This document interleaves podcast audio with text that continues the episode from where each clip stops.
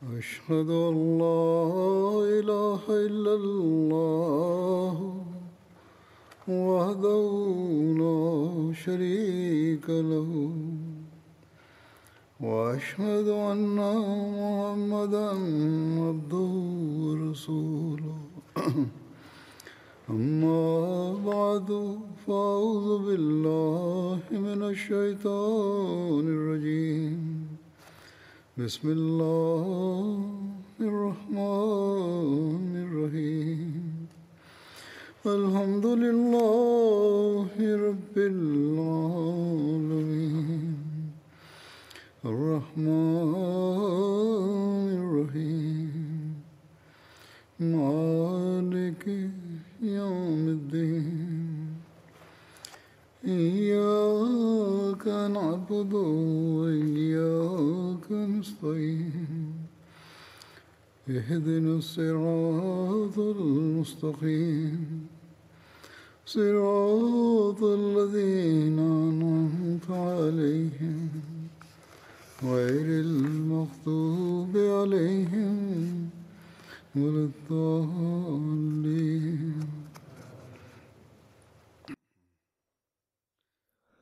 Сегодня я продолжу повествование о Хазрате Умаре, да будет доволен им Аллах, и расскажу о победе, одержанной им над Байтуль Мукаддасом в 15 году по хиджре.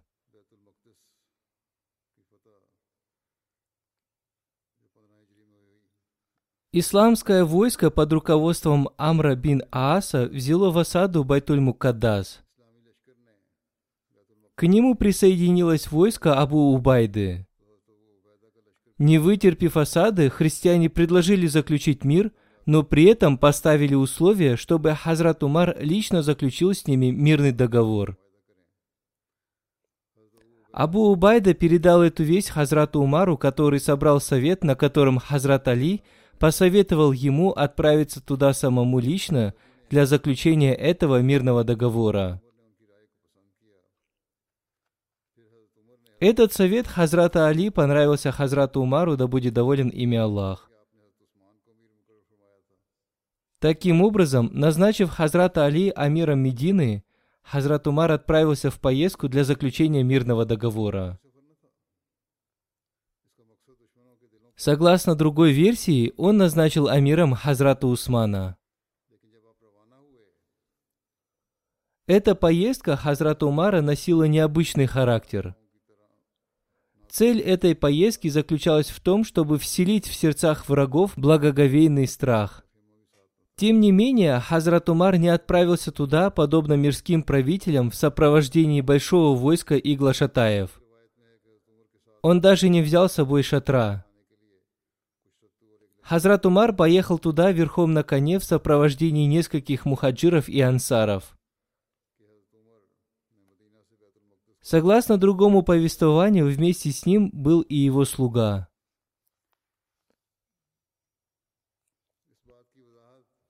Хазрат Умар был верхом на верблюдице. В качестве пищи они использовали только сатту, муку из жареного ячменя. У них была одна деревянная чашка.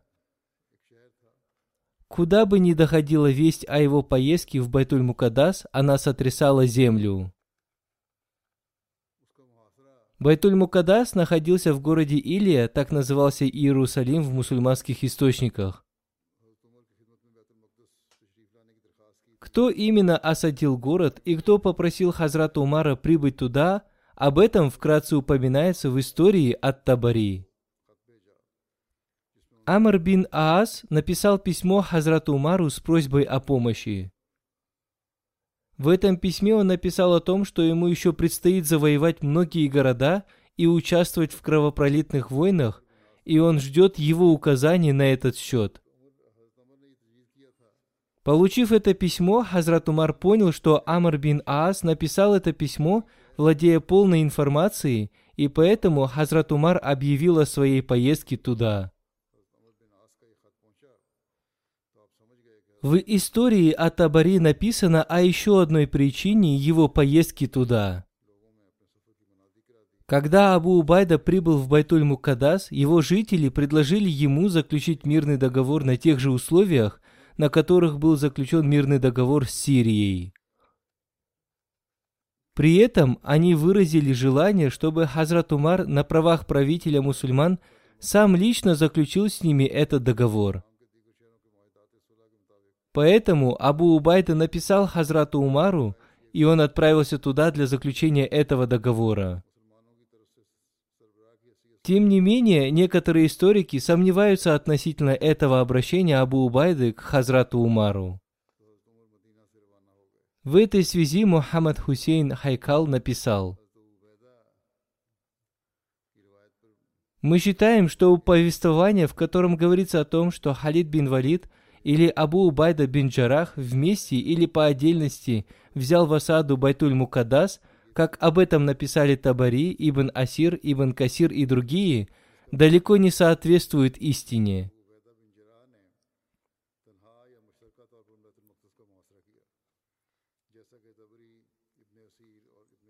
В истории Табари повествуется о том, что причина прибытия Хазрата Умара в Сирию заключалась в том, что Абу Убайда осадил Байтуль Мукадас, и его жители предложили ему заключить с ними мирный договор на тех же условиях, на которых был заключен договор с Сирией. Но при этом они поставили условие, чтобы Хазрат Умар сам лично заключил с ними этот договор. Абу Убайда написал об этом Хазрату Умару, и он отправился туда из Медины. «Я считаю, — говорит Мухаммад Хусейн Хайкал, — это повествование далеким от истины, поскольку во время осады Байтуль Мукадас Абу Убайда и Халид бин Валид завоевывали Химс, Халб, Антакию и другие города. Иракли собрал против них свои войска в местности Руха, чтобы вынудить их к отступлению.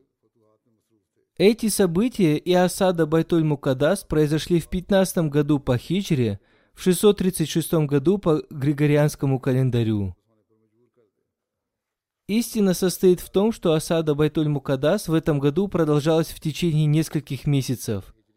И в этот же период времени оба эти полководца воевали в Сирии, и они вынудили Ираклия укрыться в своей столице то время, когда они оба находились на войне, говорить о том, что они вместе или по отдельности осаждали Байтуль-Мукадас, будет неуместно и неправильно.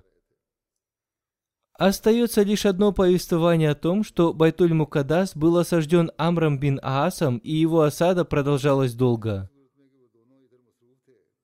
Даже в Табари в одном месте написано о том, что жители Байтуль-Мукадас с большой силой и великой страстью противостояли мусульманам.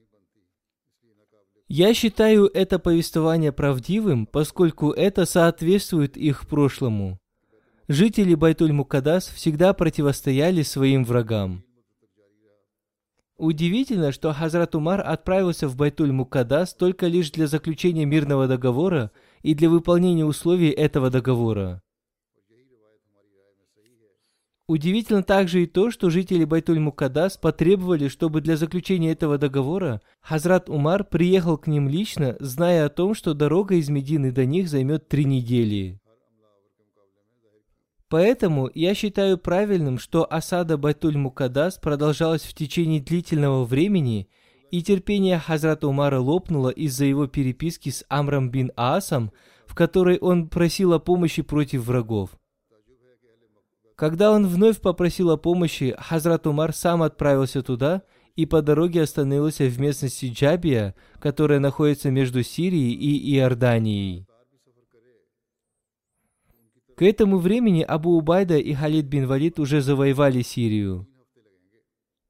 Хазрат Умар приказал им прибыть в Джабию для встречи с ним. Он хотел посоветоваться с ними и с другими военачальниками относительно того, как одержать победу над Байтуль-Мукаддас.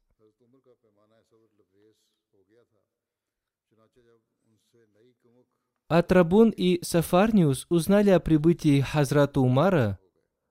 Хузур поясняет, существуют разногласия относительно их имен.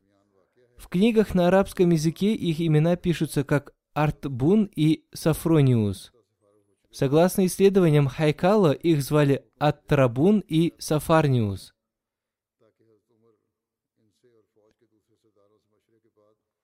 Хазрат Умар позвал их обоих, чтобы посоветоваться с ними относительно того, как одержать победу над Байтуль Мукадас.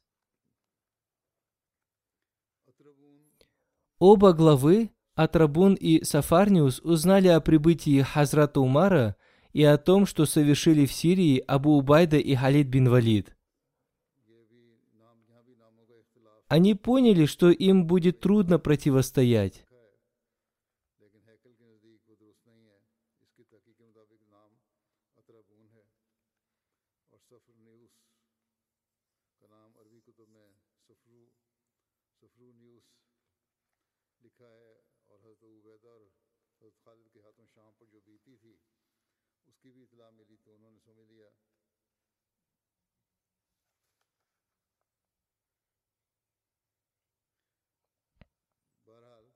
Атрабун вместе с некоторой частью своего войска ушел в Египет.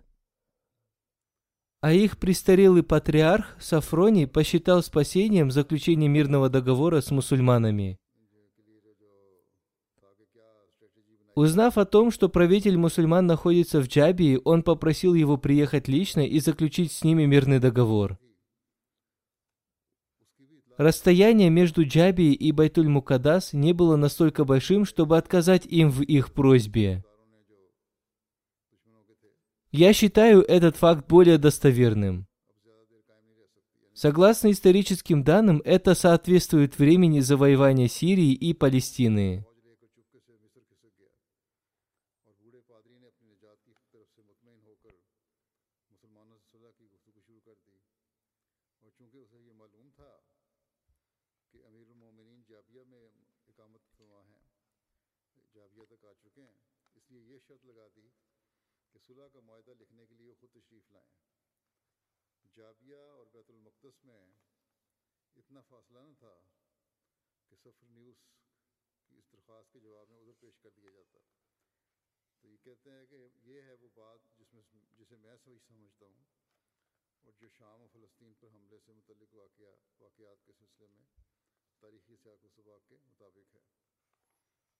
О том, что произошло во время совета Хазрата Умара и сподвижников, повествуется. Хазрат Умар собрал всех сподвижников, получивших письма, и стал с ними советоваться. Хазрат Усман сказал ему, «Откажите в просьбе христианам, поскольку они утратили свой дух и уже побеждены. Этим они унизятся еще больше. Они сдадутся без каких-либо условий, посчитав, что мусульмане считают их абсолютно униженными и презренными. Хазрат Али выступил против этого. Он посоветовал Хазрату Умару отправиться в Илию, Иерусалим, и сказал, «Мусульмане переносят все тяготы холода, войны и длительной осады. Для вас и для нас будет лучше, если вы поедете туда. Если вы откажетесь от поездки и примирения, то это не будет полезным для нас. Поскольку враги будут продолжать укрываться в своей крепости и со временем получат помощь как внутри страны, так и от правителей Византии, поскольку Батуль-Мукадас является для них их храмом и святым местом.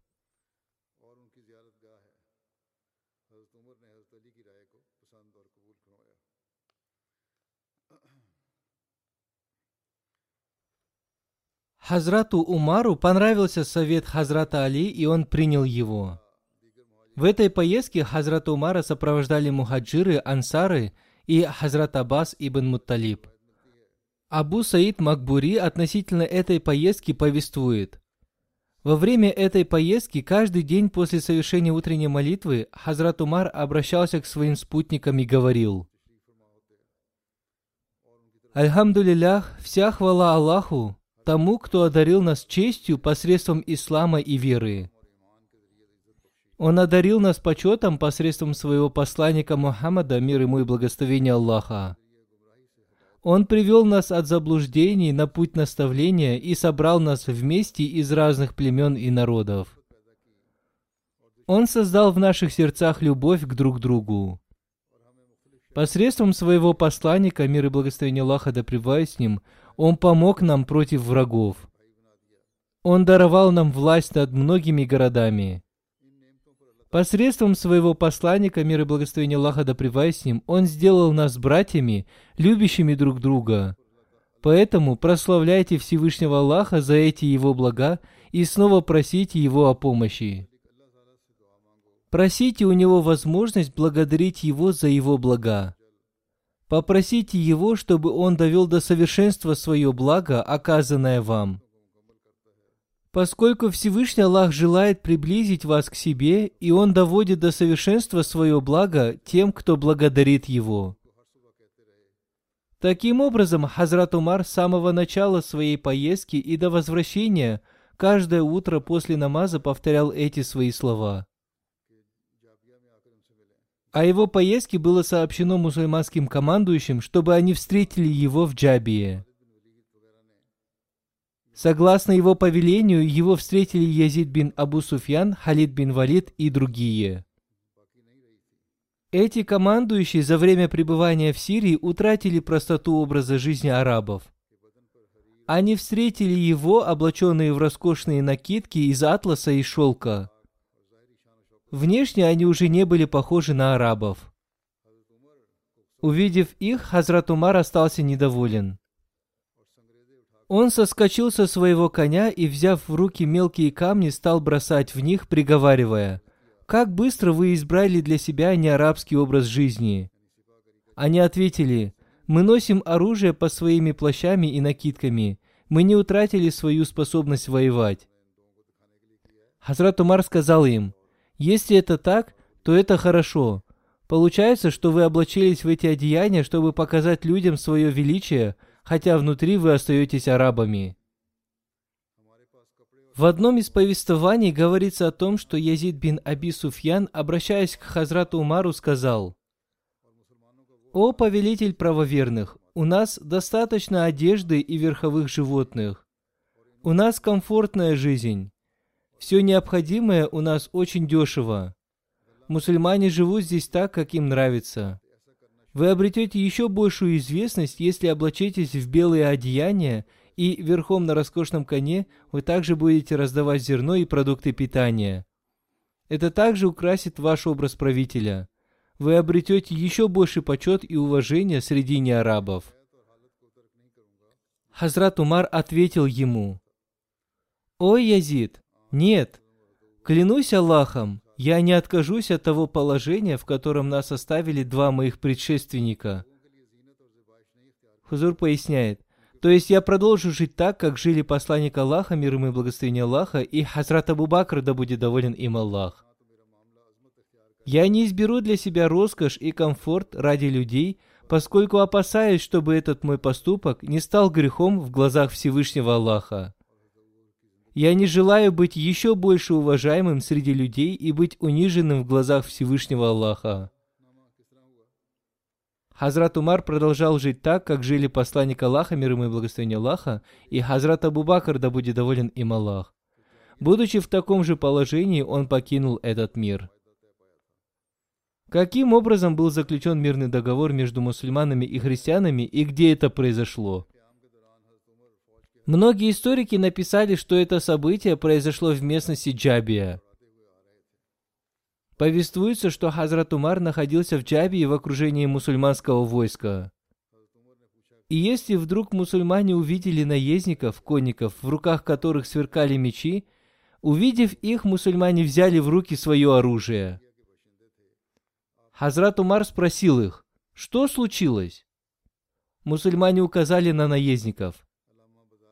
Хазрат Умар сказал им, «Не беспокойтесь, эти люди прибыли сюда для заключения мирного договора». Таким образом, Хазрат Умар заключил с ними мирный договор. Историки Алама Балазари и Мухаммад Хусейн Хайкал написали, что заключение мирного договора произошло не в Джабии, а в Илии.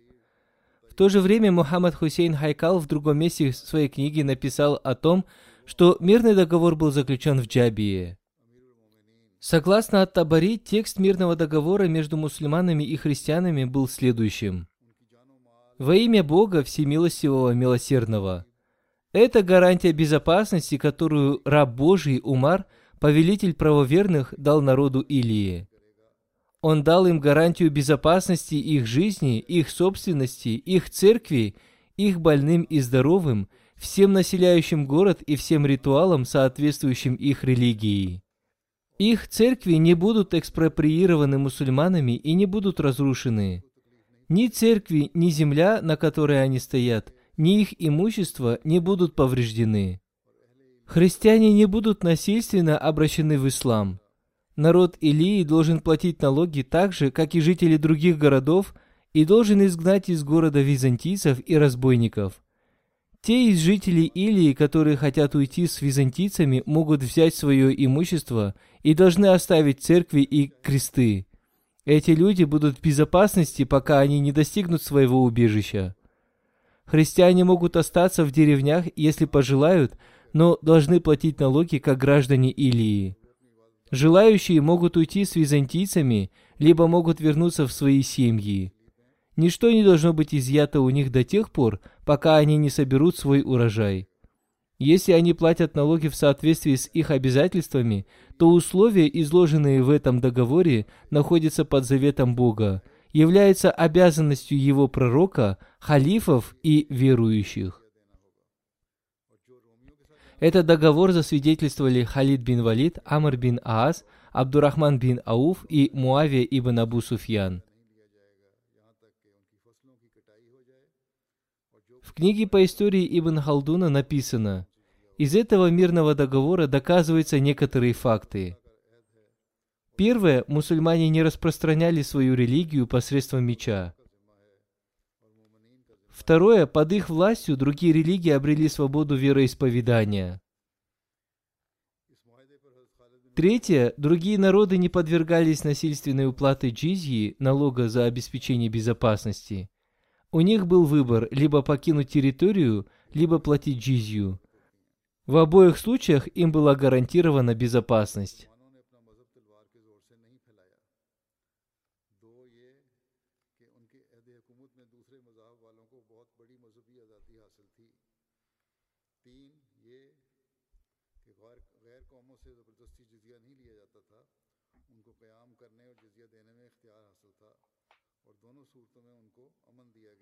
Когда об этом мирном договоре узнали жители Рамлы, они тоже поспешили заключить мирный договор с повелителем правоверных. Свой интерес к этому проявили и другие жители Палестины. Хазрат Умар написал письмо и жителям Луда. И жители этого и других городов согласились подчиниться мусульманам. В этом письме Хазрат Умар гарантировал жителям Луда безопасность их жизни, имущества, церквей, крестов, безопасность как для здоровых, так и для больных людей, а также представителям других религий. Хазрат Умар написал, что если они будут платить джисью, то для них не будет принуждения в религии, и не будет нанесено никакого вреда их религиям из-за разногласий в вероисповедании. Освободившись от дела по составлению мирного договора с другими народами, Хазрат Умар назначил двух правителей Палестины. Он разделил между ними власть над Палестиной пополам. Рамла стала центром управления одной из сторон. Ее главой был назначен Аль-Кама бин Хаким.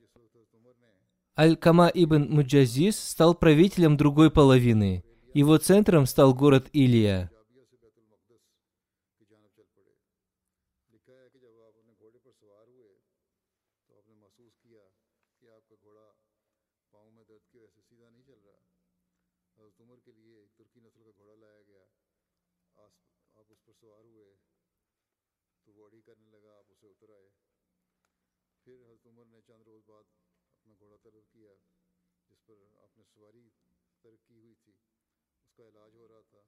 Посещение Хазратом Умаром Байтуль Мукаддас.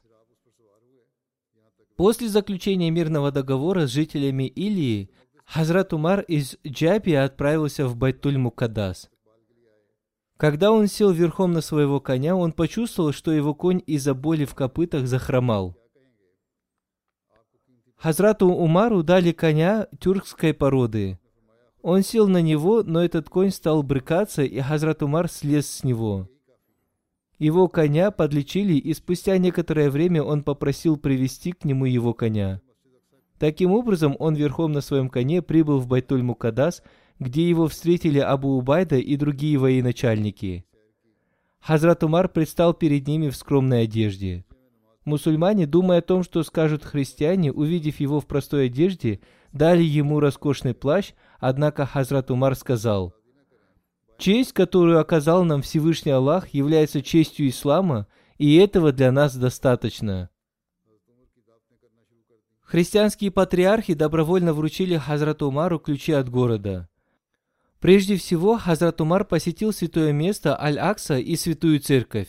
Когда он осматривал церковь, наступило время намаза. Христиане предложили ему совершить намаз в церкви. Однако Хазрат Умар отказался от совершения намаза в церкви с мыслью о том, чтобы в будущем мусульмане не превратили ее в мечеть под тем предлогом, что он совершил в ней намаз. Таким образом, он совершил намаз за пределами церкви. Во время пребывания Хазрата Умара в Илии, военачальники пригласили его в свои шатры, чтобы угостить его. Они приготовили пищу и пригласили Хазрата Умара, и он принял их приглашение в знак уважения. Тем не менее, Абу Убайда не пригласил его. Обращаясь к нему, Хазрат Умар сказал, «О, Абу Убайда, кроме тебя меня пригласили все военачальники». Абу Убайда ответил, «О, повелитель правоверных, я боюсь, что если приглашу вас, вы не сможете сдержать слезы». Хазрат Умар вошел в его палатку и увидел ее пустой, в ней не было ничего, кроме коврика под седлом и седла коня Абу Убайды. Коврик служил ему постелью, а седло подушкой. В одном углу лежал черствый хлеб. Абу Убайда взял этот хлеб и положил его перед Хазратом Умаром. Затем он подал соль и глиняную чашу с водой.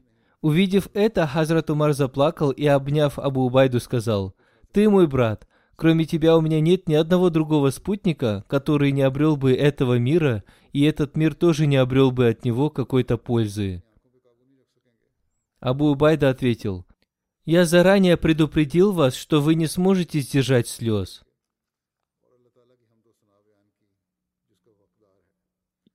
После этого Хазрат Умар вышел наружу и, стоя перед людьми, сначала должным образом воздал хвалу Всевышнему Аллаху и, призвав благословение на посланника Аллаха, мир ему и благословение Аллаха, сказал, «О мусульмане, воистину Всевышний Аллах исполнил свое обещание. Он помог вам против врагов. Он отдал в ваши руки много стран и даровал вам власть над ними. Одним словом, благодарите Его за оказанное вам благо». Остерегайтесь ослушания, поскольку ослушание – это неблагодарность за блага Всевышнего Аллаха. Не может случиться так, чтобы Всевышний Аллах даровал какому-то народу благо, и он не благодарил его за это. Всевышний Аллах обязательно заберет у них эту честь, если они вскоре не раскаются. Хузур поясняет, если они не раскаются и будут неблагодарны, то они будут лишены чести, и их благо исчезнет. Враги будут властвовать над ними. Хазрат Умар пробыл в Илии много дней, поскольку там находилось много военачальников и сборщиков налогов. Хазрат Умар дал им много нужных советов и наставлений. В один из дней к нему пришел Белял и пожаловался, что военачальники питаются птичьим мясом и хлебом из муки высшего сорта, в то время, когда другие мусульмане не имеют даже обычной пищи. Хазрат Умар спросил об этом военачальников. Они ответили ему, здесь все эти вещи дешевые. На те деньги, на которые мы можем купить в Хиджазе финики и хлеб, здесь мы можем купить птичье мясо и муку высшего сорта. После этого Хазрат Умар не запретил им этого, но повелел назначить каждому воину, кроме жалования, дополнительные продукты питания из трофеев. В другом месте описываются подробности этого. Изид бин Абу Суфьян ответил Хазрату Умару, «Здесь эти вещи очень дешевые, и на ту сумму, которую посчитал Белял, здесь мы можем питаться долго. Хазрат Умар сказал, «Если это правда, то питайтесь в довольстве и с наслаждением. Я не вернусь обратно, пока вы не представите мне список продуктов с их ценами. Я составлю бюджет для бедных мусульман городов и сел. Затем из этого бюджета, согласно нуждам семей, вы раздадите им пшеницу, ячмень, мед, оливковое масло и другие продукты питания. Здесь он обратился к бедным мусульманам и сказал, что составил список необходимых для них продуктов питания. Он уверил их в том, что эти продукты будут розданы им их правителями. Он заверил их, что эти продукты будут выдаваться им помимо жалования, которое они получат из Байтульмал. А если их правители не будут раздавать им продукты, то он попросил сообщить ему об этом, чтобы незамедлительно уволить их. Однажды во время его пребывания в Илии, в один из дней наступило время намаза, и люди настоятельно попросили Хазрата Умара, чтобы он повелел Хазрату Белялу провозгласить азан. Хазрат Белял сказал, «Я дал себе слово не провозглашать азан после смерти посланника Аллаха, мир ему и благословения Аллаха, но сегодня я провозглашу азан, если это будет вашим повелением». Таким образом, Хазрат Белял стал провозглашать азан, и все сподвижники вспомнили времена посланника Аллаха, мир ему и благословения Аллаха, их охватила дрожь, и они стали плакать и рыдать. Хазрат Умар рыдал на взрыд, и после этого он долго находился в этом состоянии. Возвращаясь из Байтуль-Мукадас, Хазрат Умар проехал всю территорию государства, осмотрел границы и дал распоряжение и наставления относительно безопасности и охраны границ. Исполнив цель своей поездки в Байтуль-Мукадас, он возвратился в Медину. В дороге он на несколько дней остановился в Джабии и затем верхом на коне отправился в Медину.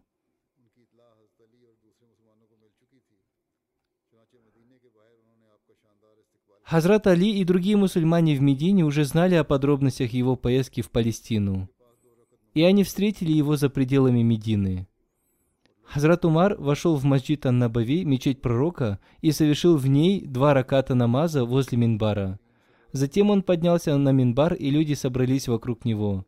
В начале своей речи, воздав хвалу Всевышнему Аллаху и призвав благословение на посланника Аллаха, мир ему и благословение Аллаха, он сказал, «О люди! Всевышний Аллах даровал этой умме множество благ, чтобы она восхваляла и благодарила Его.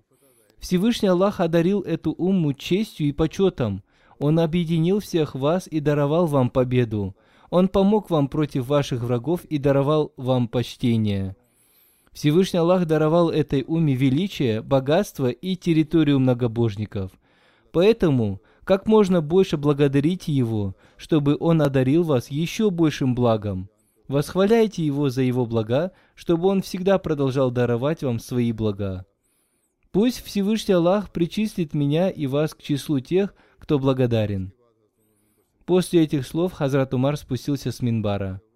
Хазрат первый халиф обетованного Мессии, да будет доволен им Аллах, сказал, во время осады Иерусалима христианские патриархи попросили, чтобы халиф мусульман заключил с ними мирный договор. Хазрат Умар со свойственной ему простотой в скромной одежде отправился к ним вместе со своим слугой – они по очереди ехали на одном верблюде. Увидев их, Абу Убайда предложил им переодеться и продолжить свой путь верхом на коне. Сначала Хазрат Умар принял его предложение, но спустя некоторое время он слез со своего коня и сказал «Верните мне мою одежду и верблюда». Таким образом, он отправился туда в своей скромной одежде. Увидев его скромность и простоту, патриарх был сильно удивлен, и ключи выпали из его рук. Он сказал, что они не в силах противостоять такому полководцу.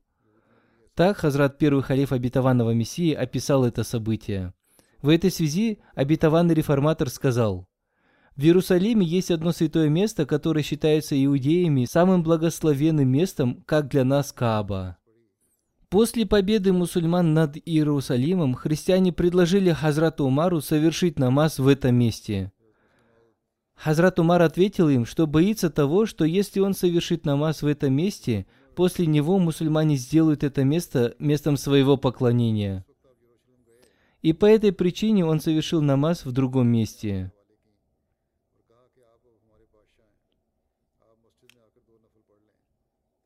Еще в одном месте Хазрат Абитаван реформатор сказал, в период халифата Хазрата Умара мусульмане одержали победу над Палестиной – Хазрат Умар прибыл в Палестину, и патриархи вручили ему ключи от города еще за пределами Иерусалима.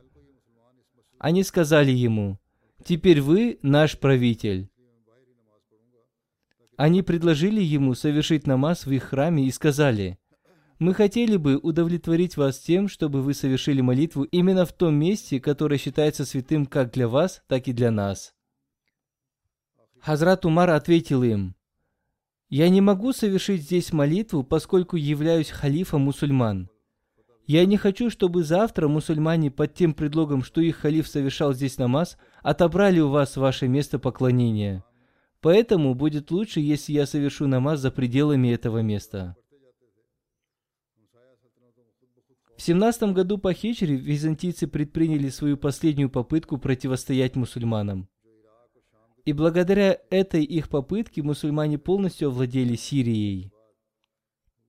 Мусульмане день за днем одерживали победы, и их территория значительно расширилась. Соседние государства уже боялись того дня, когда станут побеждены мусульманами. Жители Аль-Джазиры были в отчаянии после укрытия из Дигерда в Ре. Аль-Джазира находится между Ираком и Сирией. Жители Аль-Джазиры написали Ираклию письмо. Они попросили его отправить свои войска по морю против мусульман, чтобы изгнать с завоеванных ими территорий. В свою очередь, они обещали ему помощь. Ираклий, подумав над их предложением, пришел к выводу, что в этом нет ничего предосудительного. Спустя некоторое время они снова написали ему письмо. Из этого письма он понял, что их намерения тверды. Он понял, что арабы-христиане крепко держатся за свою религию и предпочитают умереть за нее. Спустя год после того, как Ираклий покинул свою страну, Сирию, в его сердце уже не было страха, который он испытывал прежде. Он также видел, что приграничные к стране территории стали суверенными, и они тоже могли противостоять мусульманам. Вдобавок к этому, его флот тоже был еще боеспособным. Он знал, что мусульмане опасаются любого нападения с моря, и это лишь укрепило его намерение. Он дал свое согласие жителям Аль-Джазиры. Своими письмами он возбудил народ на приграничных территориях. Он написал, что уже приказал своему флоту отправляться в полной боеготовности из Александрии в Антакию. Получив приказ Ираклия, из Аль-Джазиры в Хомс отправилось 30 тысяч воинов. Получив сообщение об этом, Абу Убайда вызвал Халида бин Валида из Кансерина, чтобы посоветоваться с ним. Два полководца приняли решение собрать все мусульманские войска на северной границе Сирии. Таким образом, мусульманские войска из Антакии, Хамада, Халба и других регионов собрались в Хомсе. Они также получили известие, что уже вся страна знает о том, что Ираклий отправил свои войска морским путем. Также и жители Аль-Джазиры отправились в сторону Хомса.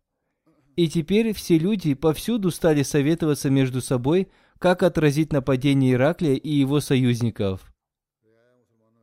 Когда флот Ираклия приплыл в Антакию, жители этого города отворили ворота и стали противниками мусульман. По всему северу страны начались мятежи. Абу Убайда оказался в осаде в Хомсе, который с четырех сторон был осажден мятежниками. Враги двигались туда как с моря, так и с суши.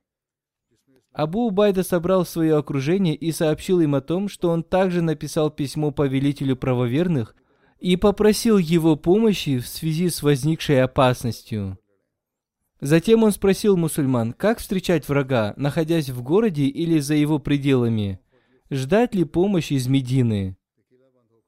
Халид бин Валид предложил сражаться за пределами города. Все остальные военачальники, кроме него, предложили укрыться в городе и ждать помощи из Медины. Абу Убайду выслушал все предложения и не принял совета Халида бин Валида. Таким образом, они выкопали окопы и написали Хазрату Умару о своем решении. Хазрат Умар не мог допустить того, чтобы мусульманские войска из Сирии и Ирака подверглись опасности, и чтобы победы ислама прекратились. Такой опасности они подвергались в начальный период халифата Хазрата Умара. Такой же опасности они могли подвергнуться в любой момент. Для того, чтобы уберечься от этого, Хазрат Умар приказал построить города Басру и Куфу. Оба эти города были военными городами. Там жили только мусульмане. Кроме этого, в других семи городах Хазрат Умар мобилизировал по четыре тысячи конных воинов, и они всегда находились в полной боевой готовности в случае возникновения таких ситуаций. Получив письмо Абу Убайды, Хазрат Умар понял, что его великий военачальник находится в большой опасности. После получения этого письма он сразу же отправил свой приказ Сааду бин Аби Вакасу немедленно отправить Кака ибн Амра на помощь в Хомс, поскольку Абу Убайда находится там в осаде. Эта помощь должна была прибыть к нему как можно быстрее. Как только Саад получил это письмо, он сразу же отправил туда Кака вместе с четырьмя тысячами конных воинов из Куфы. Была опасность того, что этих четырех тысяч воинов будет недостаточно для отражения нападения врагов, поскольку из Аль-Джазиры в Хомс было отправлено 30 тысяч византийских воинов. Кроме того, в Антакию прибыл флот Ираклия. Хазрат Умар знал, что его войска подвергаются опасности в каждом городе Сирии. Он знал, что если все войска отправятся в Хомс, то по всей Сирии начнутся беспорядки. Кроме этого повеления, Хазрат Умар сделал и другие распоряжения, которые еще раз доказывают его мудрость и проницательность. Жители Аль-Джазиры выступили против мусульман, думая о том, что их поселения защищены от мусульман. Хазрат Умар решил напасть на их поселение, чтобы они вернулись туда с целью защиты своего населения. Таким образом, страх Абу Убайды из-за их численности был минимизирован. Поэтому Хазрат Умар в своем письме приказал Сааду отправить часть войска во главе с Ухелем бин Ади в Ракку, один из городов Аль-Джазиры, поскольку жители Аль-Джазиры побуждали римлян к нападению на мусульман. Жители Каркисии так и поступали до них. Вторую часть войска во главе с Абдулой ибн Адбаном, согласно приказу Хазрата Умара, нужно было отправить в Насибан, поскольку его жители тоже выступили против мусульман из-за Каркисии. Хазрат Умар приказал изгнать всех врагов из Харана, столицы Аль-Джазиры, из Роха. Третье войско во главе с Валидом бин Угбой должно было быть отправлено в Рабию и Танух к христианам из арабских племен. Туда также было приказано отправить Аяза ибн Ганама. В случае военных действий все три мусульманских войска должны были находиться под его командованием. Таким образом, когда все войска отправились в Джазиру, большинство жителей Джазиры, оставив осаду Хомса, вернулись обратно. Это была военная стратегия Хазрата Умара, которая состояла в том, чтобы вместо того, чтобы собирать все войска в одном месте, он распределил их по разным городам. В итоге, когда враги узнали, что мусульмане пришли в их города, они оставили осаду и вернулись обратно. Хазрат Умар не остановился на этом. Он знал, что если, несмотря на множество поражений, Ираклий отправит свой морской флот – то это значит, что он был еще убежден в своей силе. Он был убежден в том, что сможет один противостоять мусульманам. Это доказывается тем, что он отправил свой флот из Александрии под командованием своего сына Константина. В соответствии с военной стратегией Хазрата Умара, Хазрат Каака со своими четырьмя тысячами конных воинов отправился в Хомс – Сухейль бин Ади, Абдулла бин Идбан, Валид бин Укба и Аяз ибн Ганам были отправлены в Аль-Джазиру, чтобы подавить их мятеж. Сам Хазрат Умар отправился в Хомс, но по дороге остановился в Джабие. Жители Аль-Джазиры помогли византийцам в осаде Хомса. Они получили весть о том, что мусульманские войска из Ирака отправились на помощь к мусульманам – но они не знали, направляются ли они в Хомс или к ним в Аль-Джазиру. Поэтому они отправились обратно помогать своим братьям и оставили византийцев без помощи. Утром Абу Убайда узнал о том, что жители Аль-Джазиры вернулись обратно и против них осталось только войско Ираклия. Он собрал всех своих военачальников и приказал всем выступить против византийцев за пределами города. Услышав об этом, Халид бин Валид очень обрадовался. Он сказал, нужно молниеносно атаковать римлян, пока они не придумали нового плана действий. Абу Убайда выступил перед воинами с вдохновляющей речью, сказав, «О мусульмане, тот, кто будет твердо стоять на своих стопах и останется жив, вся страна и ее богатство будут брошены к его ногам. Если он погибнет, он обретет честь мученика. Я свидетельствую об истинности слов посланника Аллаха, мир ему и благословение Аллаха, о том, что обязательно войдет в рай тот, кто умрет, не будучи многобожником. Его речь еще раз подняла боевой дух мусульман, и все они стали готовиться к сражению. Абу Убайда возглавил центр войска, Халид бин Валид его правый фланг, Аббас левый фланг, и началась битва между двумя войсками. После незначительного сражения враги дрогнули и потерпели поражение. Когда Кака бин Амр вместе со своим войском прибыл в Хомс, прошло уже три дня после победы. Как только Хазрат Умар прибыл в Джабию, к нему пришел посланец от Абу Убайды, который сообщил ему весть о победе за три дня до прибытия Кааки. Он спросил его, выделять ли долю Кааки бин Амру из трофеев или нет. Услышав эту весть, Хазрат Умар успокоился и понял, что идти дальше уже больше нет необходимости. Оттуда же он написал письмо Абу Убайде, Аминуль Умату, с распоряжением выдать долю из трофеев жителям Куфы, поскольку весть об их прибытии создала страх в сердцах врагов, из-за которой они и потерпели поражение. Пусть Всевышний Аллах вознаградит жителей Куфы, которые защищают не только свою территорию, но и помогают другим городам. После этого Хазрат Умар вернулся обратно в Медину. После поражения Ираклий был настолько сильно потрясен этим, что больше никогда не обращал даже лица в сторону Сирии.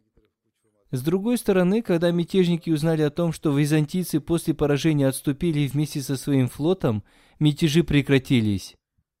Эта битва произошла в 17 году по хиджре. Спустя три года, в 20 году по хиджре и 641 году по григорианскому календарю, Ираклий умер. Иншаллах, я продолжу свои повествования о Хазрате Умаре в следующий раз. А сейчас я расскажу о некоторых покойных членах нашей общины. Первый из них – Чодри Саид Ахмад Лакхан, пенсионер, бывший станционный мастер. В последнее время он жил в Канаде. Он умер в возрасте 86 лет. Инна Лиляхива Инна Иляхи Раджун. Покойный был внуком сподвижников обетованного Мессии мир ему, Хазрата Чодри Искандера Али и Хазрата Гуджар Биби Сахибы – да будет доволен ими Аллах. Хазрат Чодри Искандер Али принес обет верности на руке обетованного Мессии мир ему 30 марта 1902 года. С 1904 по 1928 годы его дед удостоился возможности служить учителем в медресе Таалимуль Ислам. Он был одним из тех учителей, которых обетованный Мессия мир ему сам лично назначил учителями в медресе Таалимуль Ислам. Покойный был его внуком. Покойный Чодри Саид Ахмат удостоился возможности служить делу религии. По милости Всевышнего Аллаха он был муси. Он оставил супругу, шестерых сыновей и трех дочерей. Благодаря его хорошему воспитанию все его дети тем или иным образом служат общине – один из его сыновей, Фахим Ахмад Лахан, служит миссионером в Кении.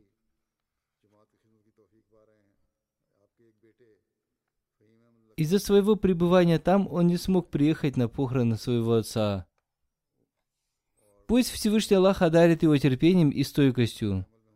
Пусть Всевышний Аллах простит покойного и смилуется над ним. Покойный обладал религиозной ревностью. Во время учебы в средней школе в городе Самундари в 1953 году Маджлиси Ахрар организовал свою джальсу в его школе. Он тоже принял участие в этой джальсе вместе с другими школьниками из числа Неахмади. Атаула Шах Бухари в своей речи стал произносить оскорбительные слова в адрес Хазрата Обетованного Мессии мир ему. Покойный Саид Сахиб во время его речи встал со своего места и громко заявил, что Маульви Сахиб лжет. Он заставил его замолчать.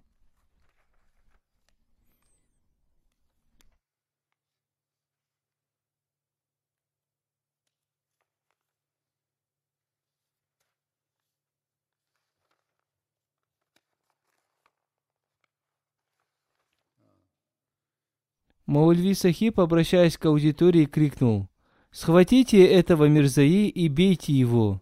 И люди очень сильно избили его. На Джальсе начался беспорядок, и в итоге все люди разошлись.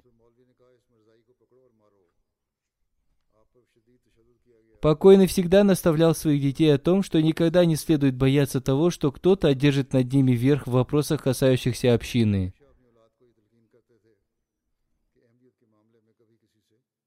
Второй покойный Мухаммад Шахабутин Сахиб, заместитель национального мира общины Бангладеш.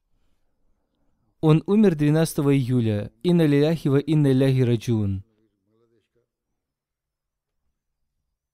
Покойный принял Ахмадият в 1964 году после одного из своих снов в возрасте 18 лет.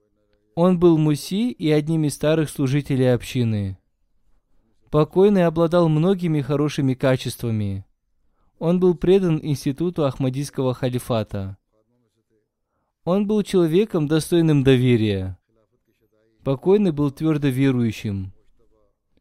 По своей природе он был молчаливым человеком. Он очень хорошо знал, что является полезным для общины. Перед своей смертью он заплатил все свои взносы Чанда Васият. Старший сын покойного, Шамсудин Ахмад Масум Сахиб, служит в общине миссионером. Он оставил четырех сыновей и трех дочерей.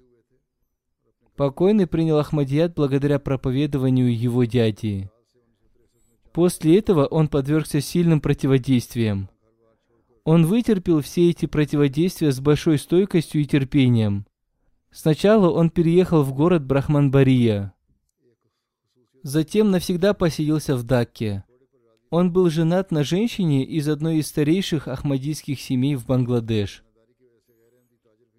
Одним из его положительных качеств было то, что он всегда довольствовался малым.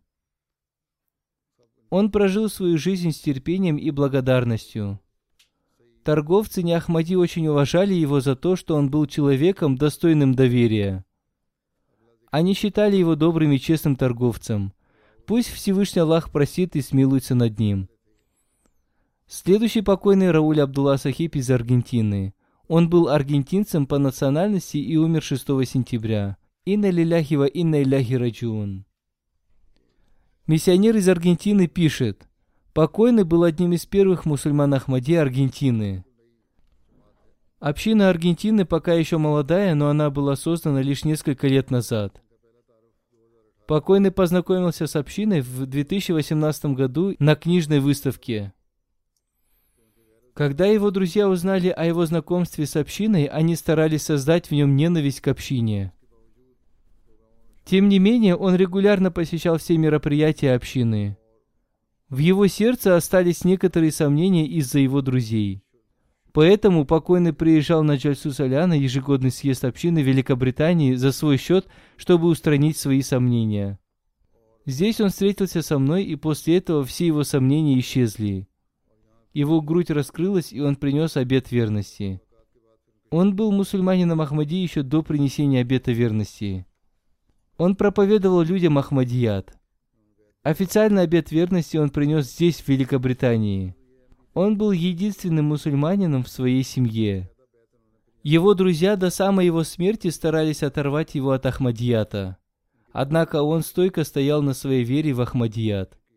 Покойный обладал ревностью в отношении Ахмадията. Он с гордостью представлял себя в качестве мусульманина Ахмади и перед близкими родственниками, и перед другими людьми. Покойный регулярно с большим интересом и искренностью принимал участие во всех мероприятиях общины.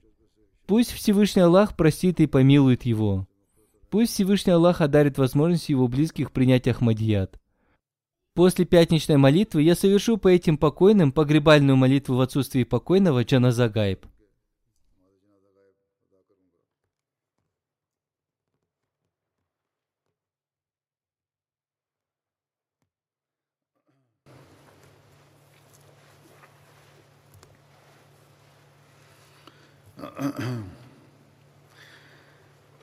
الحمد لله الحمد لله نحمده ونستعينه ونستغفره ونؤمن به ونتوكل عليه ونعوذ بالله من شرور انفسنا ومن سيئات اعمالنا من يهده الله فلا مضل له ومن يضلل فلا هادي له.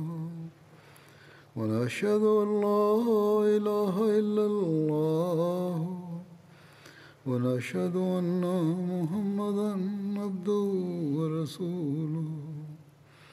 عباد الله رحمكم الله. إن الله يأمر بالعدل والإحسان وإيتاء ذي القربى وينهى عن الفحشاء والمنكر والبغي يعظكم لعلكم تذكرون اذكروا الله يذكركم وادعوه يستجب لكم ولذكر الله أكبر.